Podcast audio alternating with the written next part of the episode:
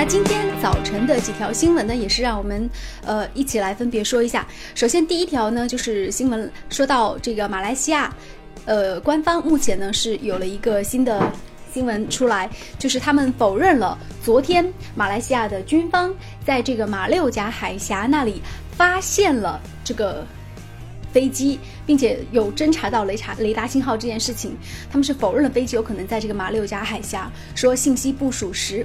我们首先想问一下我们今天的这个评论员吴越小龙先生，这个问题非常简单。现在我们说网络上的信息量非常大，非常大的情况下，就意味着一个问题，就是说我们的信息不是少了，而是多了。我们要自己去找，自己去分析。无论是在逻辑上还是在道理上，这条新闻根本是行不通的，完全是不合情理的。所以，我们只要分析的话，我们就可以去伪存真。好，那我们来说到今天关注的第二个点，就是关于这个马航的失联事件。那越南方面呢是发出了一条声明，那越南的这个军方就说，如果说马来西亚不能提供更详实的资料，他们将停止这个搜索的这个过程、搜救的这个行行动。那对于越南方面，就是他们态度的表述，你是怎么来看的？所以在立场上面，我们对越南方面应该是表扬过多，而不是应该去谴责他。也就是说，越南方面到目前为止投入的人力物力，还有他们的态度，已经是非常值得表扬的了。我们众所周知的，在越南南海地区，越南和中国是有很大的领土争端的。可是未来这次搜查，越南破天荒的同意了开放领空，然后让我们中国的，包括领海在内，包括中国的。舰艇、飞机全部能够到越南的地方进行搜查。那对于中国，呃，目前有凤凰卫视的评论员提出的一个新的评论，他是说希望这一次马来西亚能够赔偿或者说是补偿中国军方，呃，包括军舰这一次在搜索当中所用到的一些费用。那对这样一个评论你怎么看待？这只是说凤凰卫视的一家媒体的意见，不能够代表我们主流的意见。我只是说，中国目前为止。目前为止做到的事情，无论派军舰、派飞机，我们不能够看到它的费用问题。当然，这也不是中央考虑的问题。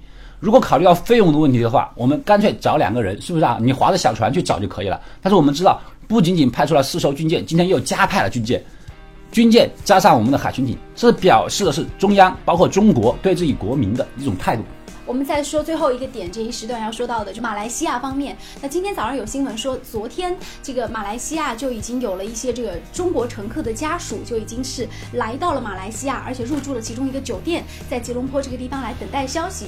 昨天呢，他们的这个酒店是开放，就这些人员是开放给记者来采访的。但是今天早上我们得到一个最新的消息，就是说这个酒店已经被全部封锁了，而且接下来的所有的这个乘客家属是从这个秘密通道进入酒店的，而且是对。所有的媒体进行一个封闭的，你认为这个里面会不会有一些就是，呃，马来西亚方面他不愿意说的地方？而且今天早上腾讯新闻它的首页也是说，马来西亚说有些东西是不方便说，不便于说，有可能涉及的问题，我们不应该多加猜测，也不应该多加评论。但目前的情况来看，这应该归于一个是天灾人祸方面的问题，我们只能说。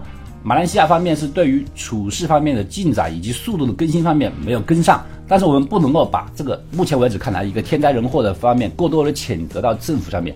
确确实实有一个媒体的反映出来的问题，我觉得非常的值得深思。他就是说，马来西亚本地的人，他们的失事的亲属，他们是祈祷的状态多一点，希望平安，但是来自于中国的乘客过多的是愤怒。只能够判断是一个天灾人祸，是一个很大的意外。我们不要去谴责。好的，谢谢。呃，谢谢吴越小龙先生在这一时段带给我们的点评。这一时段的节目就进行到这里，再见。